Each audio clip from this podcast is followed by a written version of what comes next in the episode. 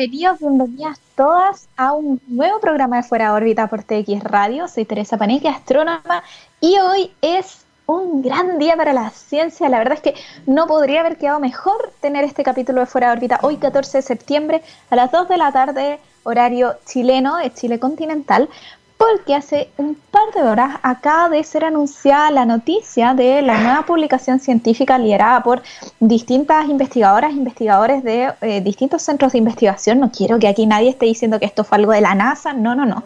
Estamos hablando de diversos astrónomos y astrónomas eh, de una gran colaboración liderada, de hecho, por instituciones europeas, que ocupando datos de ALMA aquí en Chile y también de los telescopios de Hawái, detectaron señales de fosfina sobre la atmósfera de Venus. Pero ustedes me pueden decir ya, fosfina, ¿qué tiene la fosfina? Interesante. La fosfina es un biomarcador. Al ser un biomarcador, esto quiere decir que es una molécula química asociada a procesos biológicos. Aquí sobre la Tierra, la fosfina está asociada a microorganismos que viven en entornos de poco oxígeno. Y, sorpresa, en Venus esperamos que haya muy poco oxígeno en la atmósfera. No esperamos, sabemos que hay muy poco oxígeno.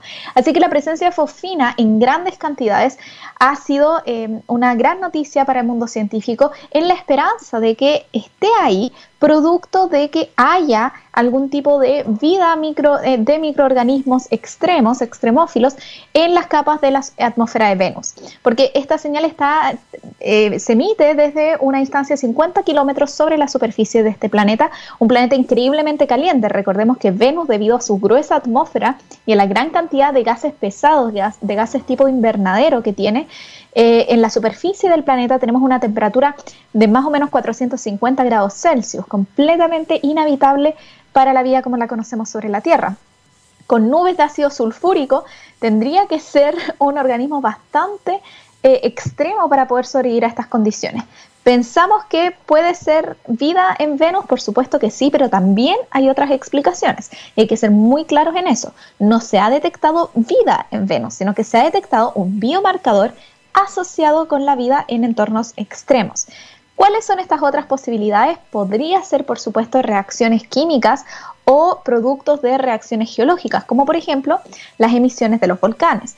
Eh, en Venus tenemos una superficie cubierta de volcanes, de hecho, entonces podrían ser que los volcanes estén produciendo estas altas cantidades de fosfina. Según lo que entendemos hasta ahora sobre la geología y la química, se ve poco probable. Aquí sobre la Tierra, las emisiones de fosfina producto de erupciones volcánicas o de em, reacciones químicas espontáneas en la atmósfera de la Tierra se espera que sean niveles bastante más bajos que los esperados para la fosfina producida por, em, por, vida, por, seres microorganismos, por, por seres biológicos. Sin embargo, no es una alternativa que haya que desechar. De hecho, en el caso de que esta fosfina no esté siendo producida por microorganismos, la posibilidad de poder aprender más sobre geología, sobre química en la superficie de estos planetas rocosos es algo que emociona tremendamente. Vamos a seguir hablando de esto. También hoy día vamos a estar hablando sobre meteoritos y asteroides, que es el tema que teníamos preparado para esta semana. Vamos a tener a Gabriel Pinto, él es geólogo, estudiante de doctorado en la Universidad de Atacama y se especializa en el estudio de meteoritos. También es asesor de The Mars Society Chile. Que Hace un par de semanas tuvimos aquí a Priscila Novajevsky, la presidenta de The Mars Society, y hoy día tenemos a Gabriel Pinto, asesor científico de The Mars Society.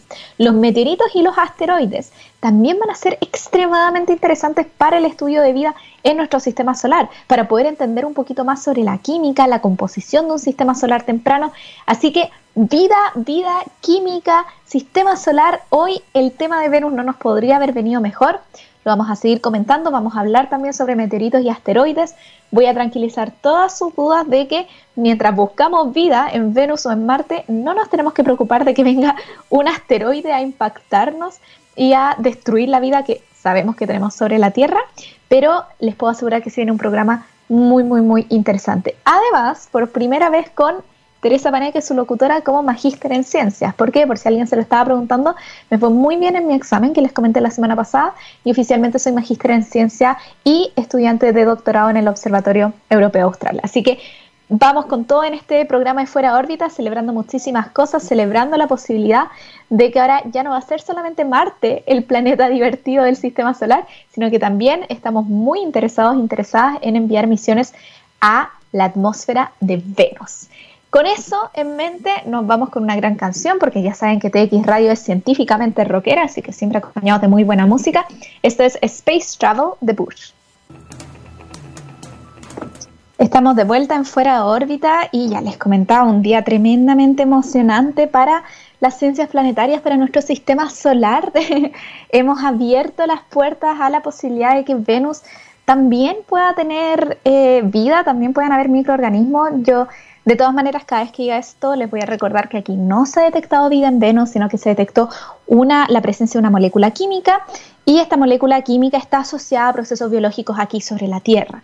Pero como ya sabemos, la química sobre la Tierra no tiene por qué ser el parámetro con el cual medir la química sobre otros planetas. Podríamos ver química distinta, podríamos ver reacciones químicas y geológicas dominantes distintas en otros planetas de nuestro sistema solar, como en el caso de Venus, por ejemplo, y eso también sería extremadamente interesante estudiarlo.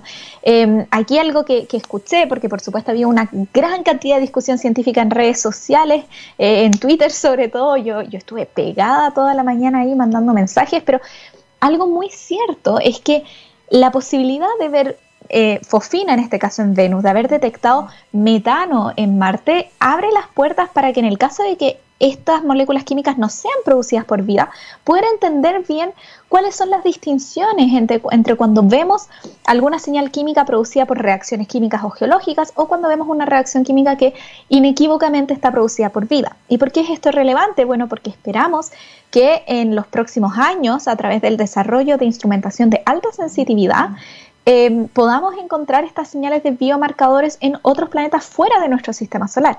Y ahí va a ser muy importante poder definir si es que estos biomarcadores son efectivamente señales de vida o si son producidas por otras cosas porque en esos casos no vamos a tener la posibilidad de enviar una sonda o de enviar una misión como a Marte o a Venus, sino que vamos a tener que confiar solamente en los datos. Así que son tiempos muy emocionantes para empezar a pensar en el desarrollo ingenieril de nuevos instrumentos, para empezar a pensar en las consecuencias de estos datos que estamos midiendo, para no dejarnos llevar con que estamos viendo vida, sino para poder entender mejor qué es lo que nos están diciendo los datos. Una manera muy bonita de retratar esto es como si yo estuviera en el desierto y veo una huella. Si veo una huella, me voy a emocionar un montón, voy a decir, estoy en el desierto, no tengo agua, estoy aquí, muriéndome hay una huella, puede ser que haya un animal, puede ser que haya alguien acompañándome. Y va a ser muy emocionante, pero también tengo que pensar que esa huella podría ser una marca producida por otra cosa. Quizás justo ahí hay algún tipo de, proceso geológico, de, socavón, de ducto subterráneo que esté ahí eh, provocando esta señal. Entonces, si bien es eh, es, inevitable, y para mí también lo ha sido en estas horas, es inevitable dejarse llevar por la posibilidad de que al fin estamos viendo vida fuera de la Tierra, al fin estamos viendo vida extraterrestre y tal y como yo les he dicho muchas veces, no estamos pensando en que sea vida alienígena, inteligente, que nos va a venir a dominar, sino que estamos pensando en que son extremófilos, que son microorganismos extremadamente resistentes que aquí sobre la Tierra sobreviven en condiciones muy extremas, pero quizás Venus sea su hábitat natural. No lo sabemos. ¿Cómo lo vamos a saber? Con misiones, con sondas, con ir al lugar, con recoger datos, ocupar instrumentación de alta sensitividad. Aquí igual estamos viendo las cosas a miles, cientos de miles de kilómetros de distancia. No va a ser lo mismo así cuando en el futuro podamos enviar misiones a Venus. Así que bueno, los memes abundan sobre cómo nos hemos concentrado tanto en Marte y ahora parecía que donde teníamos que ir era a Venus. Pero eh, por supuesto que vamos a seguir conversando esto durante las próximas semanas. Eh, lo bonito de la ciencia es que siempre un descubrimiento así gatilla la publicación de muchos otros análisis teóricos, eh, análisis experimentales de lo que estamos viendo, simulaciones y quién sabe, también puede ser que en un tiempo más esto se descarte. el grupo de investigadores dicen que están bastante seguros de que la señal que están detectando es fosfina, pero se ha visto antes y sabemos que los instrumentos, por supuesto, son eh, proclives a errores, son proclives a ruido. Podría ser que una medición independiente no recupere la misma señal y en ese caso, desafortunadamente, tendríamos que decir que eh, pareciera que la señal no era tan inequívocamente ahí. Pero de eso se trata la ciencia, ensayo-error. Y por hoy yo estoy feliz, espero que ustedes estén muy contentos también de ver esta señal aparentemente en vivo y en directo de procesos biológicos en la atmósfera de Venus. ¿Qué otras señales tenemos para encontrar vida? ¿De qué es lo que vamos a estar hablando el resto del programa? De los meteoritos y los asteroides. ¿Cuál es la diferencia entre un asteroide y un meteorito? Eso es lo primero que nos podemos preguntar. De hecho, hace unas semanas estuvimos aquí con Cristóbal Cantayop, ¿se acuerdan? Miembro de Antucuyen, que estuvimos hablando sobre difusión astronómica. Y en un momento yo dije, cuando ingresa un meteorito, y él me dijo, Tere, hay que tener cuidado con el vocabulario astronómico, tiene toda la razón. Eh, porque hay cosas y objetos que reciben nombres distintos dependiendo de su momento de entrada y su lugar con respecto a la Tierra. Tenemos asteroides, tenemos meteoros y tenemos meteoritos. ¿Cuál es la diferencia entre ellos? Los asteroides son los cuerpos que están orbitando en nuestro sistema solar. Provienen en general del cinturón de asteroides, que es un, cinturón es una zona del sistema solar donde vemos muchísimos objetos de tamaños de unos cuantos metros hasta incluso algunos kilómetros eh, de diámetro, objetos que no son planetas, no, no tienen la suficiente masa. Se cree de hecho que si yo acumulara toda la masa del cinturón de asteroides me alcanzaría apenas a ser un planeta bastante pequeño, pero eh, tenemos muchos objetos pequeñitos, más pequeños que planetas, ¿Qué son estos asteroides? Estos asteroides van a estar orbitando en el sistema solar, van a ser, por supuesto, afectados por las fuerzas gravitatorias tanto del Sol, nuestra estrella central, como de los otros planetas, principalmente Júpiter, ya que están en, el sector ahí entre Marte y Júpiter. Y de vez en cuando, eh, a través del movimiento de estos planetas o de las interacciones entre ellos mismos, alguno que otro va a pasar al sistema solar interno, va a salirse del cinturón de asteroides y va a entrar en una órbita distinta en el sistema solar interno, donde tenemos a Mercurio, Venus, eh, el planeta y estrella del día, la Tierra y Marte. Eh, ¿por, qué va, ¿Por qué va a ocurrir esto? Bueno, en general tenemos que recordar que todas las órbitas de los objetos en el universo y en particular en nuestro sistema solar van a estar definidas por las interacciones dinámicas y cómo sienten las fuerzas de los objetos en su entorno. Entonces, en primera instancia, la órbita de un satélite va a estar, perdón, de un asteroide, va a estar definida por las fuerzas gravitatorias, como ya decía antes, del el Sol, la estrella central y los otros planetas. Sin embargo, si este asteroide choca o tiene cualquier tipo de traspaso de energía con otro objeto, ya sea un planeta, una luna o otro asteroide, entonces puede ser que cambie su órbita. Y así es como se piensa que acumulando choques, acumulando interacciones dinámicas, llegamos a tener eh, muchos asteroides que están orbitando en el sistema solar interno. Estos asteroides probable, o sea, no probablemente, sino que posiblemente podrían impactar a la Tierra. En el momento en que un cuerpo del sistema solar ingresa a la atmósfera terrestre, se convierte en un meteoro. Un meteoro va a ser este, este cuerpo, este objeto que está ingresando e interactuando con nuestra atmósfera. La atmósfera, recordemos, esto lo hemos hablado muchas veces, es una especie de capa protectora. ¿sí? Entonces, al ser una capa protectora, tiene muchísimos gases, tiene distintas capas, distintas temperaturas, masas de aire. Y lo que va a crear con el objeto que ingresa a la atmósfera va a ser una gran fricción. Esta fricción va a iluminar el objeto, va a hacer que a veces veamos, por ejemplo, lo que llamamos bolios de fuego o la lluvia de estrellas fugaces, que también se conocen como lluvia de meteoritos. Em, las lluvias de estrellas fugaces, ojo, no son producidas por asteroides, sino que son producidas cuando la Tierra pasa por zonas donde ha pasado anteriormente un cometa. Los cometas están hechos de hielo y de polvo y al irse derritiendo por estar a altas temperaturas cercanas al Sol, también van soltando una especie de estela de granitos, gránulos de polvo que es al final por donde pasa la Tierra, estos gránulos, estos trocitos que se han eh, soltado del cometa van a interactuar con la atmósfera y se va a ver esta lluvia de estrellas fugaces o lluvia de meteoritos. Pero en verdad son meteoros, son partículas de nuestro sistema solar que están interactuando con nuestra atmósfera.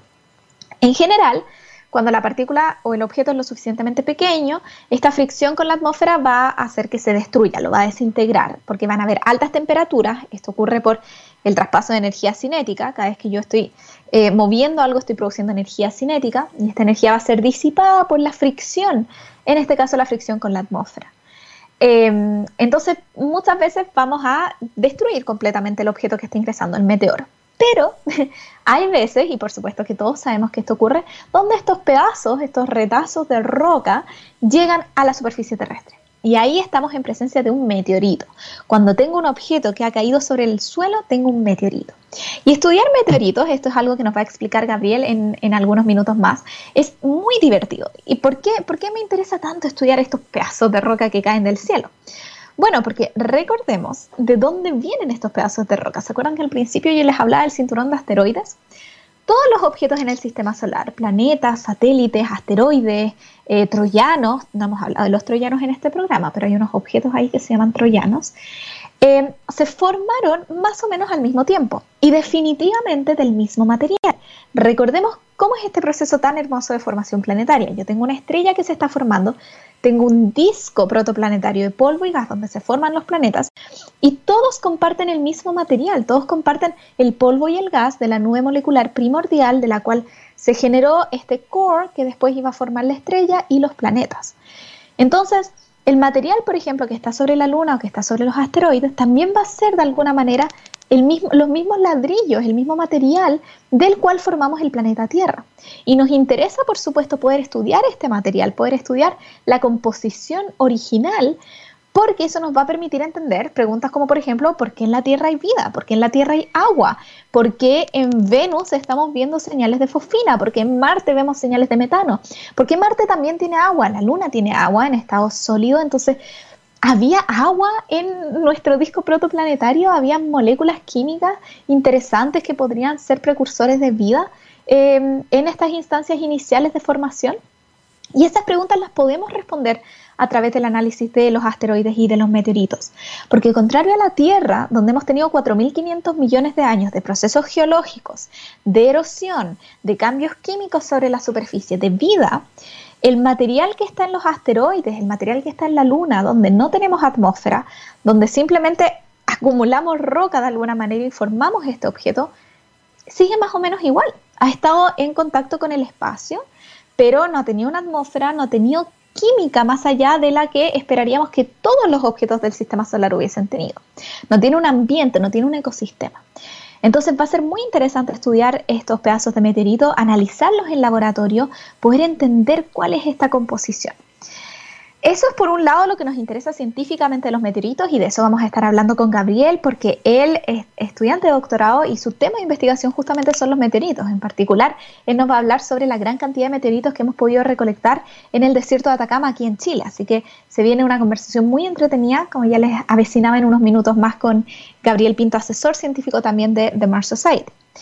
Pero además, yo sé que algo de lo cual ustedes se están preguntando, más allá de la importancia científica de estudiar estos meteoritos y de descubrir vida, que es para mí lo más bonito, no vida, perdón, no vida, sino descubrir elementos químicos y señales o composiciones que nos pudiesen orientar hacia eh, cómo es posible que exista vida, porque para tener vida necesitamos ciertos elementos químicos. O sea, la química y la vida son cosas que van muy de la mano, así que eso va a ser una pregunta interesante. También algo que nos cuestionamos es ¿qué tanto daño, qué tanta destrucción podría ocasionar el impacto de un meteorito, la entrada de un asteroide aquí sobre la Tierra? Porque son muchas las historias y muchas las eh, noticias que desafortunadamente vemos constantemente en la prensa de que se acerca un asteroide, de que se viene el impacto de un asteroide del tamaño, no sé, de un edificio, del tamaño de un camión, que va a ingresar a nuestra atmósfera y que va a pasar peligrosamente cerca de la Tierra. ¿Qué tan real es esto? ¿Qué tan cerca estamos de que nos ocurra lo que les pasó a los pobres dinosaurios? Primero vamos a hablar sobre el meteorito de los dinosaurios brevemente. El meteorito de los dinosaurios fue una jugada increíble de mala suerte. Porque el meteorito de los dinosaurios no era un meteorito tan grande. Lo que ocurrió fue que el meteorito de los dinosaurios cayó en una zona en la provincia de Yucatán, en México, donde los efectos que causó fueron devastadores. Levantó una gran cantidad de polvo, causó efectos y estragos sobre la atmósfera terrestre y entonces causó un efecto sobre todo el ecosistema terrestre. No fue el impacto de meteorito como tal el que extinguió a los dinosaurios, sino los efectos de ese impacto. Entonces algo muy divertido es, por ejemplo, pensar qué hubiera pasado si es que el meteorito hubiese caído en el mar. Si el meteorito hubiese caído en el mar, no hubiese tenido el mismo impacto que tuvo al caer sobre la provincia de Yucatán. Y por ende, no tenemos cómo saberlo, pero yo me atrevería a decir que probablemente no hubiese terminado la extinción de los dinosaurios en ese momento. Quizás los dinosaurios se hubiesen extinguido por otras razones, pero no hubiese sido por eh, ese impacto de meteorito. Quizás Gabriel también nos pueda comentar sobre eso, aunque tenemos muchas preguntas que hacerle. Por otro lado, está el tema de estas noticias sensacionalistas. Ok, quizás el meteorito de los dinosaurios fue mala suerte, pero podríamos tener nosotros la misma mala suerte si es que estamos constantemente en peligro de que nos ataque un meteorito, un asteroide de grandes proporciones.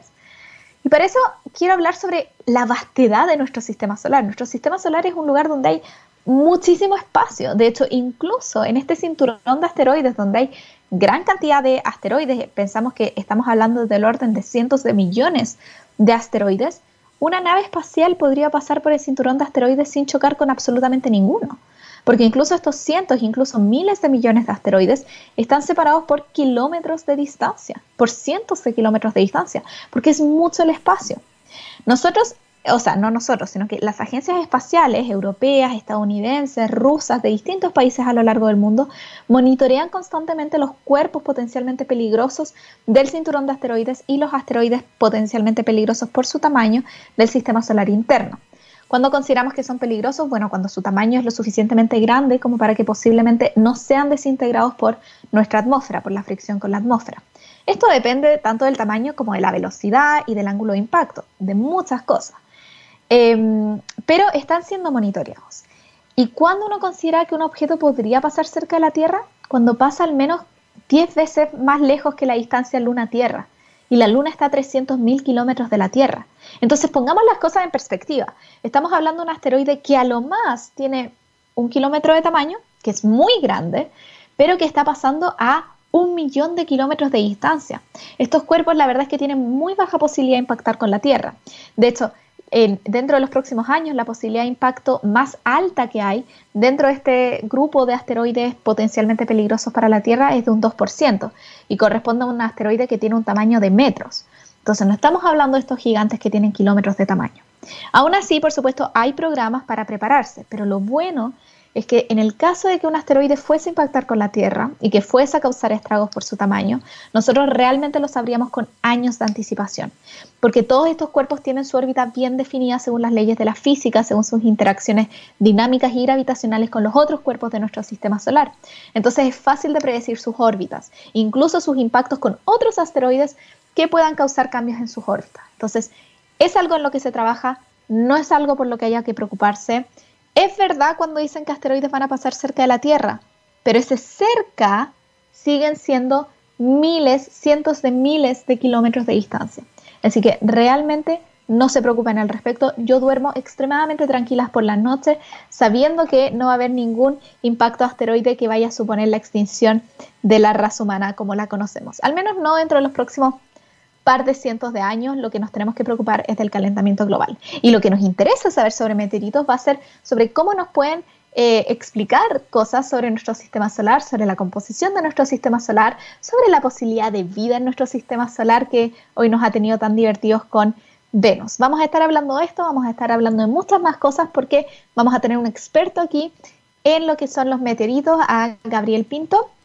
Y eh, antes de, por supuesto, invitarlo al programa, nos vamos con un poquito de música, con David Bowie, que ya es un recurrente de eh, Fuera órbita. Esto es Across the Universe.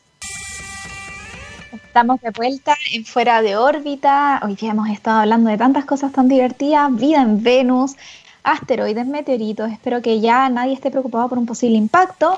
Ahora nos vamos a centrar en por qué estudiamos estos meteoritos, qué podemos aprender de ellos, por qué son interesantes y para eso vamos a estar con Gabriel Pinto, geólogo de la Universidad Católica del Norte, estudiante del doctorado en Astronomía y Ciencias Planetarias de la Universidad de Atacama, donde su investigación se centra en meteoritos primitivos, específicamente en pequeños granos formados de eh, antes que nuestra estrella fuese, em, fuese el Sol y que son conocidos como granos presolares. Él es asesor científico de The Mars Society y de la Fundación de Ciencias Planetarias, además de ser un colaborador activo del Museo del Meteorito en San Pedro de Atacama. Así que tremendo experto en toda esta área de meteoritos. Bienvenido, Gabriel, afuera de órbita. Estoy muy, muy contenta de que nos estés acompañando en un día tan especial como hoy. ¿Cómo estás? Muy bien, muy bien y más porque este día ha sido bastante movido, ajetreado con, la noticia impactante de Venus que, se pudo ver un poquito anoche y que ya hoy día con la conferencia de prensa nos quedó todo mucho más claro. Y también agradecido por tu invitación a este tan entretenido programa que también soy un radio escucha fans tuyo también. Fabuloso, no, muchísimas gracias. Eh, feliz de que, de que la gente eh, le, guste lo que hacemos aquí en Fuera órbita y como ya decía antes, muy contenta de poder entrevistarte a ti y aprender sobre el trabajo esto de meteoritos. Entonces, yo había mencionado antes de que, bueno, los meteoritos nos sirven para poder entender quizás la composición em, de nuestro sistema solar temprano, que podríamos también estar detectando algún tipo de Em, de idea, de pista sobre cómo llegamos a tener vida sobre la Tierra, pero en verdad los meteoritos posiblemente sirvan para mucho más, así que me gustaría preguntarte a ti que tú nos explicas, ¿por qué nos interesa estudiar los meteoritos? ¿Qué es lo que podemos aprender de estos objetos? Bueno, eh, básicamente los meteoritos eh, son material extraterrestre, son fragmentos de rocas que logran sobrevivir, como tú bien eh, dijiste en la introducción, al cruce atmosférico y nosotros los podemos encontrar en la superficie. La importancia de este material extraterrestre, que no solamente puede ser encontrado como meteoritos, sino que también puede ser encontrado como micrometeoritos o partículas interplanetarias que muchas veces están decantando sobre nuestra atmósfera y que se van acumulando en diferentes regiones, es eh, entender de que estos cuerpos rocosos provienen de un cuerpo parental. Y cuando nosotros nos referimos a este cuerpo parental, son en realidad los diferentes tipos de asteroides que nosotros podemos tener en el cinturón principal o en otras localizaciones. Entonces, cuando nosotros estudiamos estas rocas, a fin de cuentas lo que entendemos es cómo los cuerpos asteroidales se fueron formando, como tú bien dijiste, en los primeros momentos de la estructuración del sistema solar. Entonces, gracias a las diferentes características que tienen, podemos ir entendiendo eh, procesos de migración en los primeros momentos del disco protoplanetario, procesos de condensación de ciertos elementos, bueno, y entre otras cositas bastante interesantes. Ahora, esto es, un área que, a la gente le fascina un montón. De hecho, es común que cuando las personas, sobre todo, van al, desierto, pareciera que nuestro desierto atacaba por un lugar privilegiado para tener meteoritos. Muchas personas están buscando, uno ve una roca en el suelo y dice que se encontró un meteorito.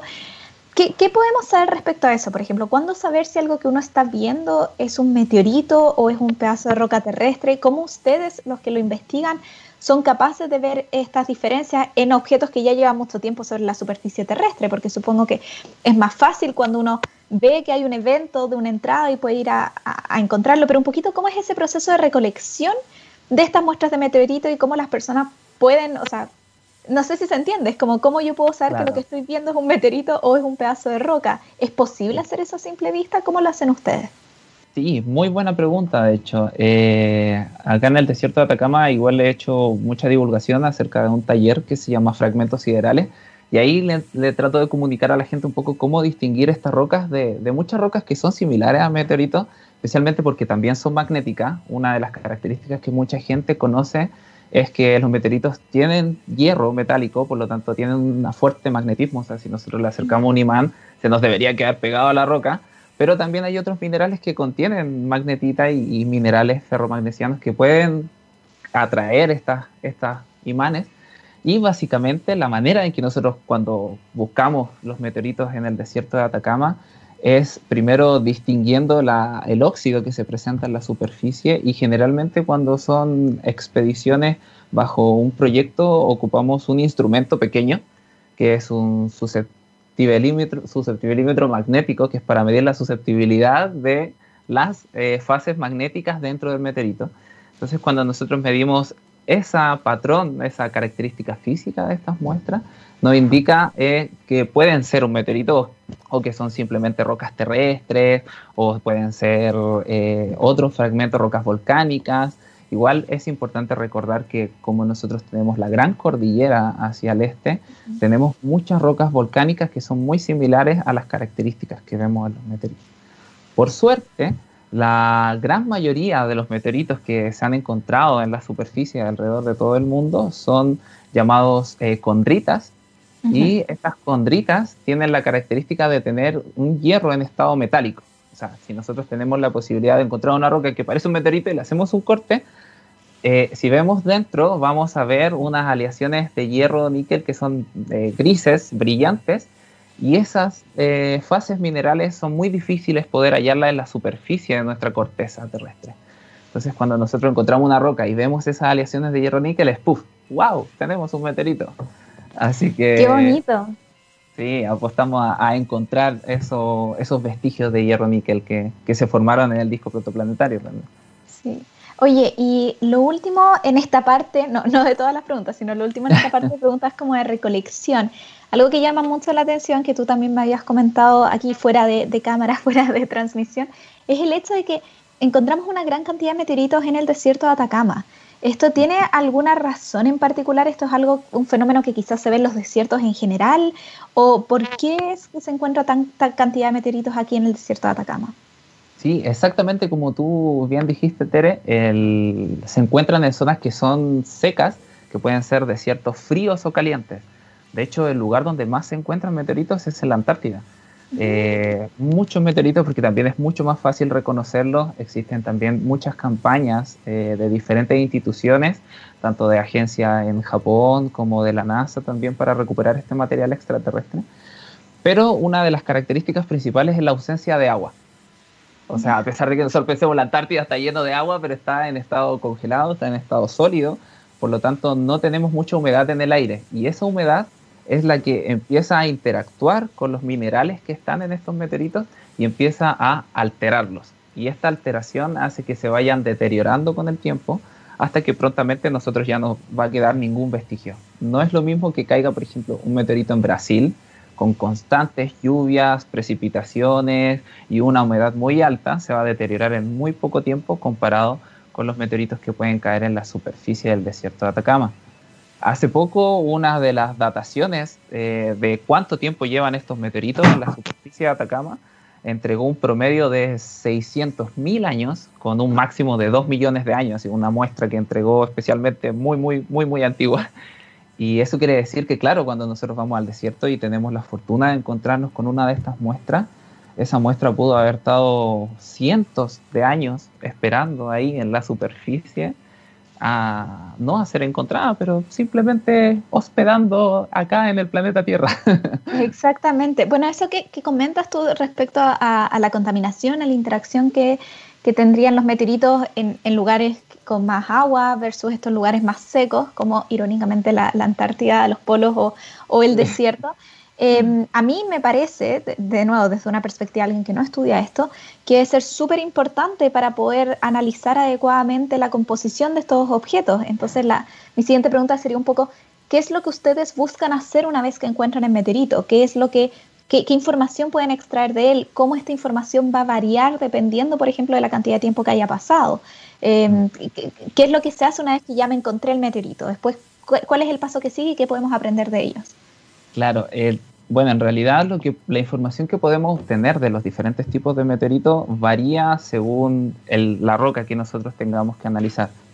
Si nosotros, por ejemplo, tratamos de centrarnos en estos meteoritos que son primitivos, ¿cómo se definen? Que lo que quiere decir es que presentan una baja variación dentro de su composición en el cuerpo parental, o sea, se formaron dentro de la nebulosa protoplanetaria y no acumularon suficiente material para aumentar su temperatura y cambiar sus fases minerales a través de metamorfismo térmico o si por ejemplo tenían mucha agua puede hacer un metamorfismo acuoso, el cual cambia las fases minerales.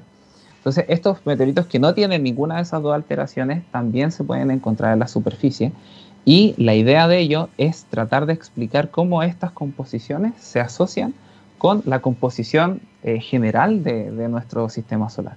De hecho, uno de los meteoritos, que es un tipo carbonáceo conocido como CI, eh, uno de los grandes hallazgos dentro de, la ciencia meteorítica es que esta muestra presenta la misma composición, bueno, en realidad muy similar a, ausencia de algunos volátiles, que la fotosfera solar. Entonces, como nosotros mm. sabemos, el Sol tiene más del 99% de toda la masa del sistema solar. Entonces, el Sol es como el mejor representante de cómo era la composición de todo nuestro sistema solar. Entonces encontramos un meteorito que específicamente tiene la misma composición que la fotosfera solar. Entonces quiere decir que probablemente ese meteorito se haya formado de, todo este residuo que fue agregándose en el Sol y desde ese material empezamos a comparar con los otros y decir, ya, este ha cambiado tanto porque tiene más enriquecimiento en ciertos elementos que se forman a altas temperaturas. Este ha cambiado tanto porque tiene empobrecimiento en ciertos elementos que tienen menos temperatura. Entonces así vamos jugando un poco con los procesos que ocurrieron en el disco protoplanetario. Oye, esto es extremadamente interesante eh, porque a mí me fascina esto de tener invitados porque yo aprendo un montón. Porque en el fondo, a ver si entiendo correctamente, a nosotros quizás nos podría interesar más estudiar meteoritos que vienen de cuerpos parentales de asteroides más pequeños, porque si son cuerpos más pequeños, entonces van a, estar, van a haber sido sujetos a menos cambios productos de condiciones de presión o de temperatura. Exacto. Al final, cuando queremos investigar como estos procesos que, no cambiaron la estructura de los primeros cuerpos generados en el sistema solar, tenemos que ir a los más pequeños. Porque los más grandes, por ejemplo, Marte o los planetas, no sé, Venus, que bueno, o incluso la Luna. o incluso la Luna son fragmentos que, tienen suficiente masa y se generó un proceso de diferenciación planetaria. Es lo mismo que ocurrió en nuestro planeta. Entonces hubo una migración, aumentó mucho la temperatura debido a la acreción de un cuerpo. Es como, por ejemplo, cuando uno se pone una chaqueta y se vuelve a poner una chaqueta y se vuelve a poner una chaqueta y uno tiene mucho, mucho calor, el, el calor aumenta a medida que aumenta la masa y aparte fue agregado muchos isótopos que al momento de decaer liberaban mucha energía. Entonces eso fue fundiendo todo un cuerpo, o sea, como se describe la Tierra, era un cuerpo completamente fundido, donde sus elementos migraron los más pesados hacia el núcleo, que nosotros lo podemos encontrar enriquecido en metales y en elementos que, son, que tienen afinidad con los metales, y en la superficie encontramos otro tipo de elementos que son los silicatos. Entonces, de cuando tenemos muestras de meteoritos de ese tipo de cuerpos, ya sabemos que sufrieron un proceso posterior. Entonces no nos sirven para explicar la nebulosa protoplanetaria o el disco protoplanetario en formación. Como tú bien dices, vamos a buscar los chiquititos.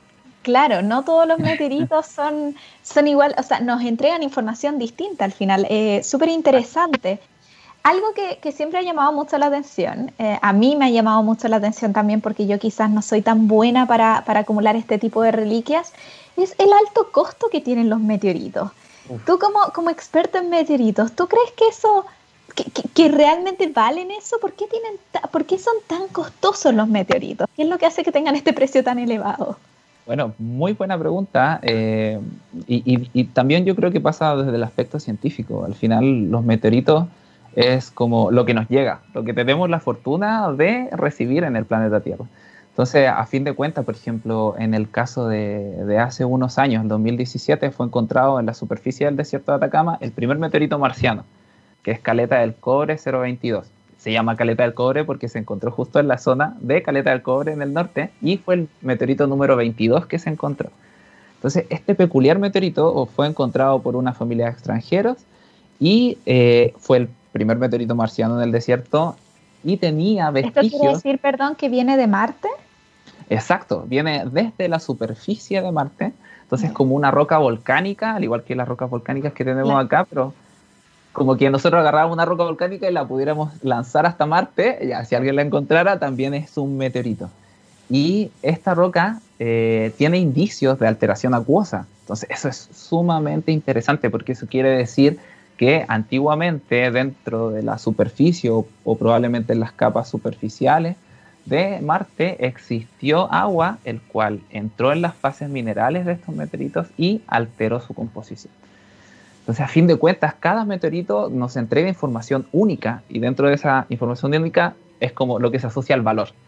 Y por eso se venden tan caros estos meteoritos, especialmente los más raros, eh, se venden carísimos y hay todo un comercio, hay algunos eh, comerciantes de meteoritos que piensan que es como el oro, o sea, es como tener, claro, tener oro y comprar y vender oro, al final parte de la economía, según ellos complicado también el asunto. Entonces, si alguien se encuentra un meteorito, yo lo puedo comercializar, no hay ningún tipo de leyes, por ejemplo, de protección hacia meteoritos que se encuentran en suelo chileno, eso es algo en lo cual se está trabajando. Nos estamos yendo a otro tema, pero es que me parece muy interesante, por ejemplo, tú decías una familia extranjera vino a Chile, se encontró este meteorito, después ellos también lo comercializaron.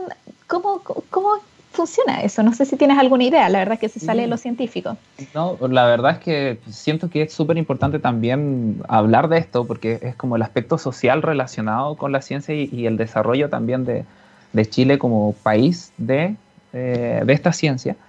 Y hasta ahora no hay ninguna ley, no hay ninguna ley que proteja a los meteoritos como patrimonio geológico, que es lo que ha estado impulsando la doctora Millarca Valenzuela, que ha trabajado muchos años para poder establecer una ley en la cual no se lleven los meteoritos como tal.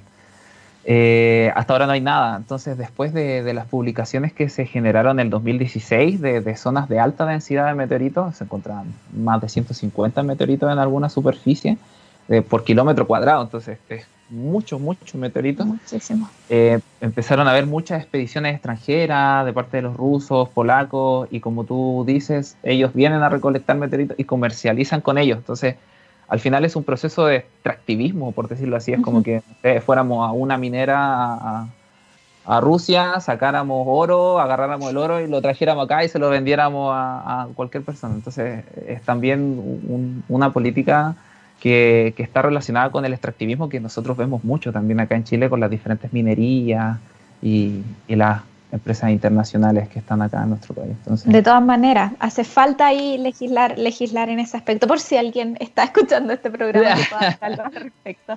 Gabriel, eh, no lo puedo creer, se nos ha ido el programa. Eh, yo me quedaría conversando un montón. Yo creo que voy a hacer en el futuro un programa solamente con gente de The Mars Society porque están haciendo cosas muy entretenidas y tienen a expertos de todas áreas. No sé si quieres decir algo en los últimos dos minutitos que nos quedan de programa, algo quizás que quieras comentar sobre tu trabajo en Meteoritos o sobre lo que hacen en The Mars Society, lo que tú quieras.